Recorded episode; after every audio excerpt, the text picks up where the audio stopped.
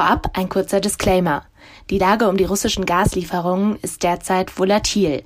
Der Podcast wurde am 31. August aufgezeichnet, als noch Gas durch die Leitungen floss. Im Gespräch diskutieren wir jedoch aktuell, was passiert, wenn die Lieferungen über den Winter ausbleiben. Herzlich willkommen bei eContribute, dem Wirtschaftspodcast. Wir diskutieren die spannendsten Themen aus der Wirtschaftsforschung. Mein Name ist Caroline Jackermeier.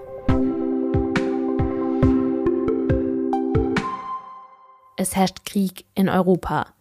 Leider hat sich an dieser Aussage seit der Ausstrahlung unseres ersten Schwerpunktes zur Ukraine im Frühjahr nichts geändert.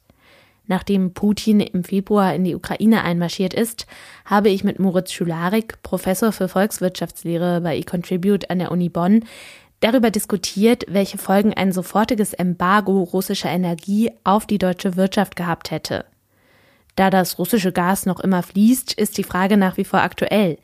In den vergangenen Wochen drosselte Russland immer wieder die Lieferungen und die Unsicherheit über die Energieversorgung im kommenden Winter wächst.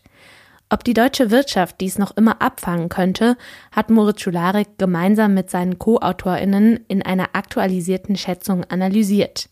Das Ergebnis? Panik sei fehl am Platz. Wir diskutieren darüber, was sich in Sachen Gasversorgung seit dem Frühjahr getan hat, wie ein jetziger Gaslieferstopp die Wirtschaft treffen würde und mit welchen Maßnahmen es gelingt, den Gasverbrauch in der kommenden Heizperiode ausreichend zu reduzieren. Hallo Moritz, mittlerweile darf ich dich ja schon zum dritten Mal in unserem Podcast begrüßen. Fast schon eine eigene Serie wert, würde ich sagen. Danke schon mal, dass du dir heute wieder die Zeit nimmst. Sehr gern, hallo. Schade, dass der Anlass auch bei diesem Mal einen traurigen Ursprung hat. Wir haben uns zum letzten Mal hier im März unterhalten, kurz nach Beginn des russischen Angriffskriegs auf die Ukraine. Leider ist der Krieg noch immer in vollem Gange, weshalb wir in Europa und insbesondere in Deutschland noch immer vor der Frage stehen, wie wir mit den Gaslieferungen aus Russland umgehen.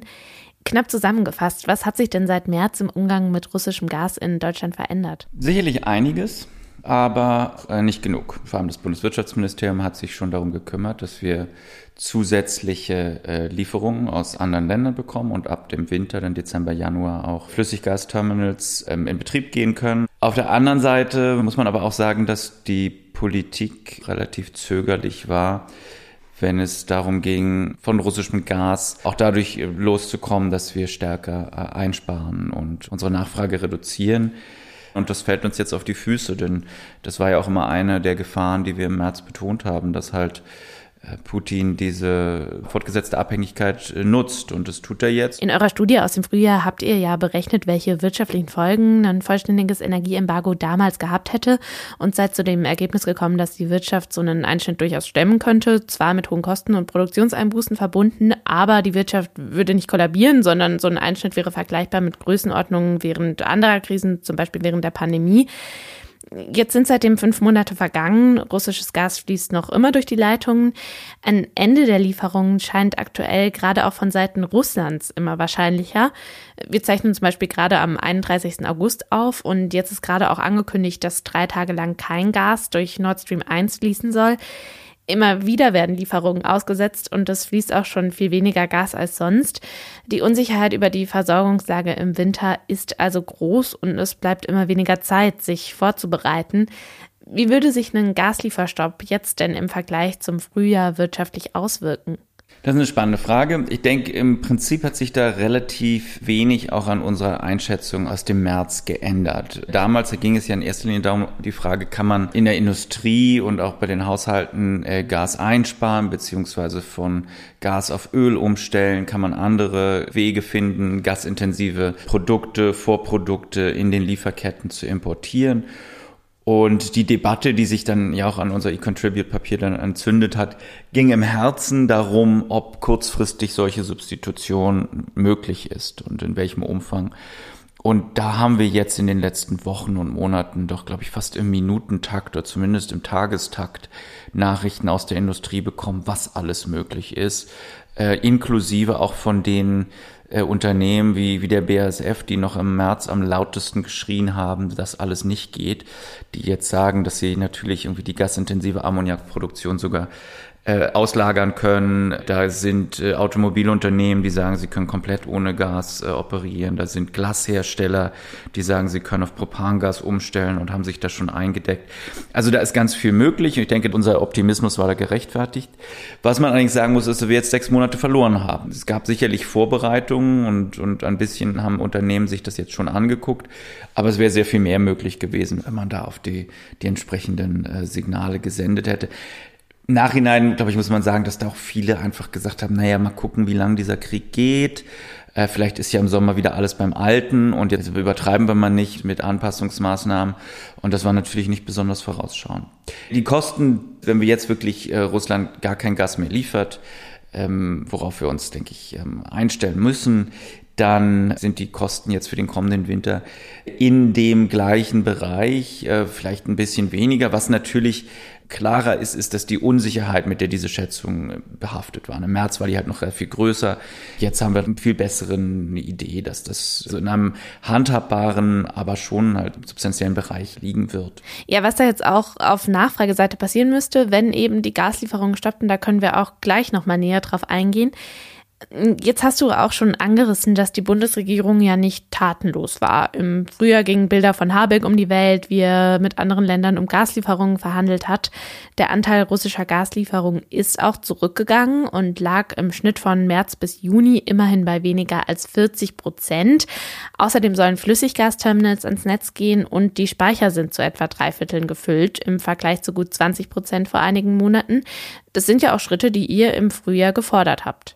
Genau, der Angebotsseite sozusagen, was wir an Gas zur Verfügung haben, sehen die Dinge äh, besser aus als im März. Die Speicher sind voller, obwohl man da gleich immer hinterher sagen muss, das ist ein bisschen eine Scheindebatte, denn die Speicher sind einfach nicht besonders groß.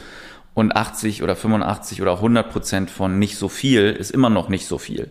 Also die Speicher insgesamt reichen etwa für zwei Wintermonate. Ähm, das heißt, wir sind weiterhin darauf angewiesen, ähm, dass entweder russisches Gas kommt oder dass wir halt in größerem Umfang als bisher Gas einsparen. Also wir rechnen jetzt, dass wir, wenn jetzt ab sofort kein russisches Gas mehr kommt, müssen wir rund 20, 25 Prozent Gas einsparen. Äh, das kann man, das ist auch machbar, das verteilt sich auf die Stromerzeugung, die Elektrizitätserzeugung, auf die Haushalte, die halt ein bisschen die Heizung runterdrehen müssen oder halt auch äh, weniger Räume oder weniger Zeiten heizen müssen und die Industrie, die halt einen Teil äh, wird einsparen müssen. Das sind Herausforderungen, die denke ich, auch einfach mit einem gewissen Optimismus und Selbstbewusstsein durchaus zu bewältigen sind. Ja, lass uns da gerne direkt mal ein bisschen mehr ins Detail gehen, was diese drei Sparten angeht, die du jetzt gerade genannt hast. Im Prinzip sagt ihr mit eurem Papier aus, wir müssen keine Panik haben, Panikmache sei fehl am Platz, wir kommen ohne russisches Gas durch den Winter, aber wir müssen uns eben anstrengen und dafür haben wir drei Stellschrauben, die du gerade beschrieben hast. Alternative Lieferquellen in der Stromerzeugung zu nutzen, Gas bei der Gebäudeheizung einzusparen und die Industrie, die ebenfalls Gas einsparen und ersetzen muss. Wenn wir jetzt erstmal beim Strom bleiben. Da wurden bisher Kohlekraftwerke in Reserve versetzt. Steinkohlekraftwerke gingen mit Verzögerung ans Netz und im Oktober sollen dann die Braunkohlekraftwerke dazukommen. Sämtliches Gas kann man damit aber nicht ersetzen. Wie viel lässt sich denn damit rausholen, wenn wir jetzt auf die 25 Prozent Einsparung schauen, die für die kommende Heizperiode notwendig wären? Genau, das ist ein entscheidender Punkt und am Strommarkt ist jetzt zurzeit auch einiges los, wo sich jetzt sozusagen die Gaspreissteigerung auch auf die Strompreise äh, niederschlagen und dann aber auch noch einige Sonderfaktoren zusammenkommen. Der sehr heiße Sommer, die niedrigen Produktionsstände bei den Wasserkraftwerken, die französischen Atomkraftwerke, die nicht so richtig funktionieren, wenn die Flüsse kein Wasser mehr haben und so weiter und so fort. Da kommt gerade sehr viel zusammen. Ähm, wir argumentieren und berechnen in der Studie, dass wir im Winter, wenn traditionell sehr viel Gas verstromt wird durch äh, Kohlekraftwerke und vielleicht auch durch die Atomkraftwerke, wenn wir die jetzt weiter laufen lassen, wofür ja inzwischen ähm, doch einiges spricht, so um die 40, äh, 45 Prozent äh, des Gases, das in den Vorjahren für die Stromerzeugung genutzt wird, einsparen können. Da kommen wir insgesamt so auf 60 äh, Terawattstunden. Ähm, das sind Schätzungen, vielleicht sind es 50, vielleicht sind es auch 70. Man wird nicht das gesamte Gas einsparen können. Das klingt immer erstmal logisch. Naja, dann nehmen wir halt gar kein Gas mehr und machen alles mit Kohle. Das geht halt aus technischen Gründen nicht ganz so einfach. Das eine, wie du sagtest, sind diese Kraft-Wärme-Kopplungen. Das andere sind wirklich auch die, äh, die Gaskraftwerke, die man sehr schnell und punktuell hochfahren kann und die dann Spitzenlast schaffen, während die die Kohlekraftwerke halt sehr viel langsamer hochgefahren und dann auch wieder äh, gedrosselt werden. Also man wird nicht ganz aus der Gasverstromung ähm, kurzfristig rauskommen. Also das ist der eine Punkt. Der andere Punkt sind die Haushalte und die sind der Punkt, über den wir wahrscheinlich am meisten sprechen sollten. Erstmal betrifft er uns alle. Und das ist auch im Winter der Block, der am meisten ausmacht. Also übers Jahr gerechnet sind die Haushalte etwa ein Drittel, aber im Winter wenn die Heizperiode ihren Höhepunkt hat, ähm, weil es draußen kalt ist, dann machen die Haushalte zwei Drittel und sogar mehr des Gasverbrauchs aus. Das heißt, wenn wir es da schaffen, über den Winter zu sparen, dann hat das besonders große Effekte. Also da gehen wir davon aus, dass wir um die 15 Prozent sparen müssten. Das wäre ein großer Beitrag. Wie kriegt man da unten dahin? Das sind zwei Grad weniger in den Wohnungen etwa oder äh, entsprechend äh, diejenigen von uns, die was weiß ich, vielleicht ein Arbeitszimmer haben oder ein Gästezimmer, werden das halt nicht mehr heizen, so dass man da auch irgendwie vielleicht ähm, das reduzieren kann. Und man kann sich auch, und da bin ich auch ganz optimistisch, wir sind noch nicht mal am Anfang dessen, was wir alles möglich machen können. Also natürlich kann man auch endlich mal die Kellertür abdichten, die schon seit Jahren zieht. Aber es sind auch Dinge möglich wie ähm, wieder mehr Homeoffice zu machen, sodass nicht äh, mehrere Gebäude gleichzeitig warm gehalten werden müssen. Man kann überlegen, ob man die Öffnungszeiten im Einzelhandel anpasst. Es geht darum, dass wir durch einen Winter kommen und ich denke, da können wir auch ähm, einfach einen gesunden Pragmatismus walten lassen. Da gibt es ganz viele Möglichkeiten. Und dann, last but not least, gibt's die Industrie. Bevor wir darauf eingehen, vielleicht noch mal kurz zu den Haushalten. Da wurde ja auch in den vergangenen Wochen und Monaten immer wieder an die BürgerInnen appelliert, Gas einzusparen. Exemplarisch dafür steht vielleicht der energiesparende Duschkopf, der ja medial sehr im Gespräch war. Allerdings blieb es hauptsächlich bei Appellen und wirklich zurückgegangen ist die Gasnachfrage bisher kaum. Was braucht es denn? Das ist ja auch etwas, was ihr in eurem Papier kritisiert, an konkreten Anreizen, dass Haushalte wirklich Gas einsparen. Ja, das ist ein ganz wichtiger Punkt. Also man muss jetzt sagen, die Gas, dass die Gasnachfrage der Haushalte im Sommer jetzt nicht stark zurückgegangen ist, hat einen relativ einfachen Grund. Äh, das Gas, was im Sommer benutzt wird, ist wirklich zum Kochen und zum Duschen und wird man nicht auf Null reduzieren können. Die große Aufgabe ist halt im Winter, wenn, wenn, die, wenn die Heizungen äh, wieder anlaufen. Ähm, na der große Anreiz zum Sparen, äh, das sind die sehr stark gestiegenen Preise. Auch aus, aus, der Diskussion in den letzten Monaten, das ist ganz spannend zu sehen. Wenn wir als Ökonomen darauf schauen, dann sind steigende Preise Teil der Lösung des Problems. Für die Politik sind steigende Preise das Problem. Aber ich denke, man muss ganz klar sagen, jetzt die Gaspreise sind von 6, 7, 8 Cent auf inzwischen 20, 30 Cent pro Kilowattstunde gestiegen. Da sind wir in einem Bereich, in einer Verdreifachung, Vervierfachung. Da muss man sich, glaube ich, über die Anreize zum Sparen für diejenigen, die diese höheren Gaspreise haben, äh, oder bezahlen müssen, wenig Sorgen machen, sondern muss sich vielmehr darum Sorgen machen, wie man diejenigen unterstützt, die sich das unter Umständen nicht leisten können, und zwar gezielt. Es gibt dann noch das besondere Problem, dass manche diese langfristigen Verträge haben und die dann halt noch die sehr günstigen Gaspreise haben, was zum einen dazu führt, dass die Versorger pleite gehen, weil die halt jetzt das Gas teuer einkaufen müssen, aber weiterhin von ihren Endkunden nur diesen äh, vertraglich vereinbarten äh, geringen Preis bekommen.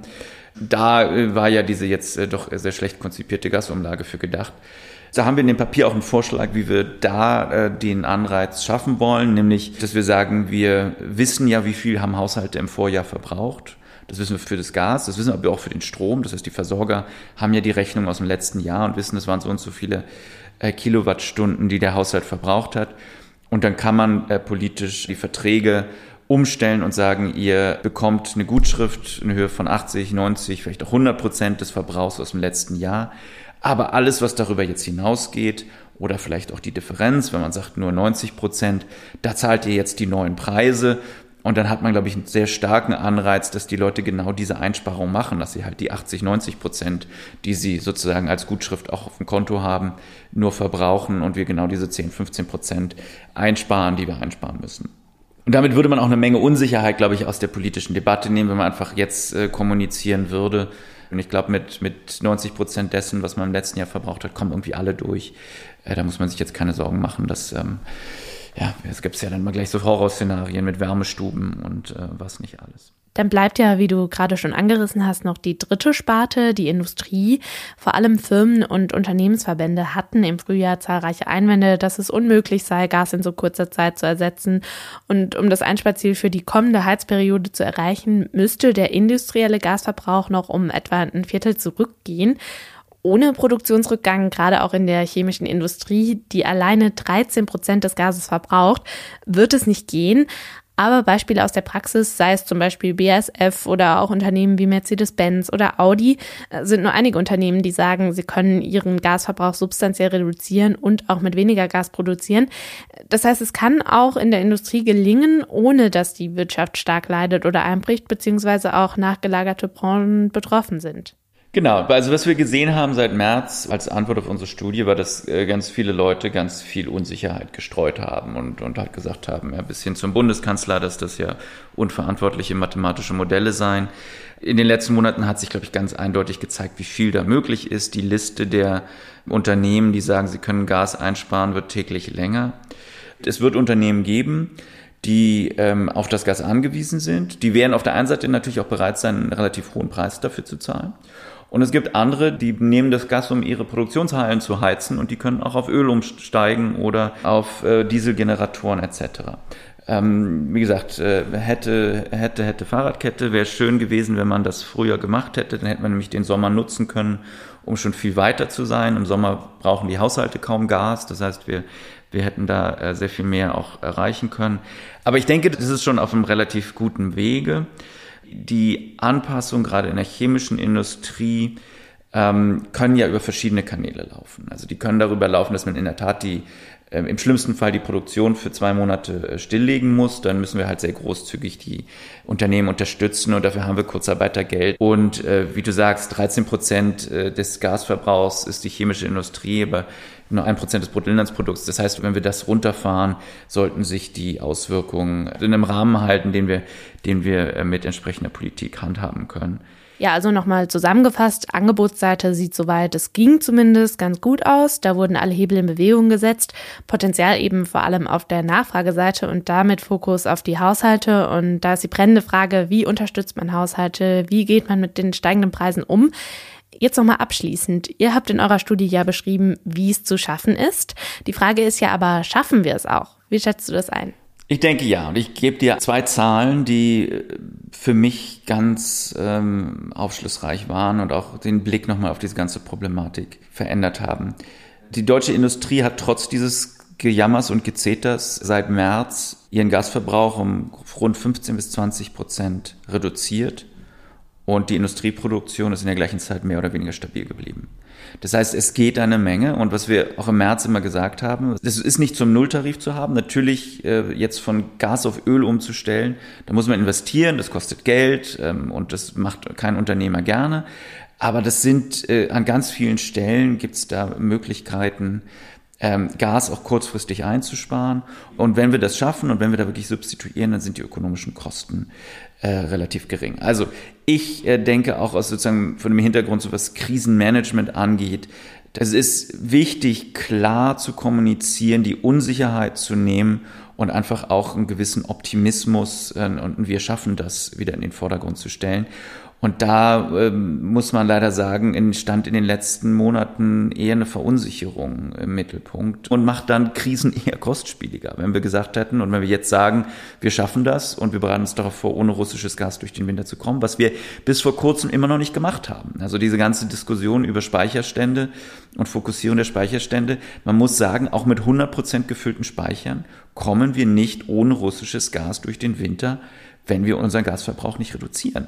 Also diese ganze politische Strategie baute im Prinzip bis vor kurzem immer noch darauf, implizit, dass schon noch Gas aus Russland kommen wird. Und ähm, das ist jetzt nicht nur aus, ich sag mal, außenpolitischen und sicherheitspolitischen Gründen ähm, kann, man, kann man diese Strategie für falsch halten. Aber es ist auch im Sinne vom Krisenmanagement einfach ähm, kontraproduktiv gewesen, weil man diese Unsicherheit die ganze Zeit jetzt lässt und da viel klarer und viel offener von, von Anfang an äh, hätte auch die, die Bevölkerung vorbereiten können. Aber also, wir bleiben optimistisch, das ist machbar. Es sind Zahlen, die, gerade wenn es um einen Winter geht, ähm, den Gasverbrauch bei den Haushalten um 15 Prozent zu reduzieren, äh, zwei Grad weniger, ein bisschen die, die Öffnungszeiten anpassen, äh, Kellertüren isolieren, äh, vielleicht doch gucken, was noch möglich ist mit Ölheizungen und in der Industrie nochmal alle Steine umdrehen, was nicht alles möglich ist, dann äh, kriegen wir da die 20 Prozent, die wir brauchen. Und die ökonomischen Kosten werden sich in einem, ähm, einem absolut ähm, machbaren Rahmen halten. Ich glaube, da ist die Sicherheit in der Tat, äh, was unsere Schätzung aus dem März angeht, äh, sehr viel größer geworden, weil wir viel klarer sehen, was sind die nötigen Einsparungen, was geht, äh, und auch einfach die Sicherheit haben, dass das, was wir da im März angenommen haben an Möglichkeiten, Gas zu ersetzen, realistisch war und eben nicht irgendwie Wolkenkuckucksheim-Modelle, sondern empirisch sehr wohl fundiert. Das ist doch ein optimistischer Ausblick. Dann bleibt es spannend, wie sich die Situation um das Gas in den kommenden Wochen und Monaten entwickelt, wie die Politik reagiert. Und ich bin auch gespannt, wie wir beim nächsten Update in einigen Monaten darauf zurückblicken werden. Danke dir auf jeden Fall für deine Einschätzung und unser Gespräch. Jederzeit gern. Das war der Wirtschaftspodcast des Exzellenzclusters eContribute der Universitäten Bonn und Köln, gefördert von der Deutschen Forschungsgemeinschaft. Im Cluster forschen unsere Mitglieder aus Politik, Rechts- und Wirtschaftswissenschaften sowie Psychologie und Soziologie. Wir wollen Märkte besser verstehen, um soziale, technologische und wirtschaftliche Herausforderungen der heutigen Zeit zu meistern. Danke fürs Zuhören.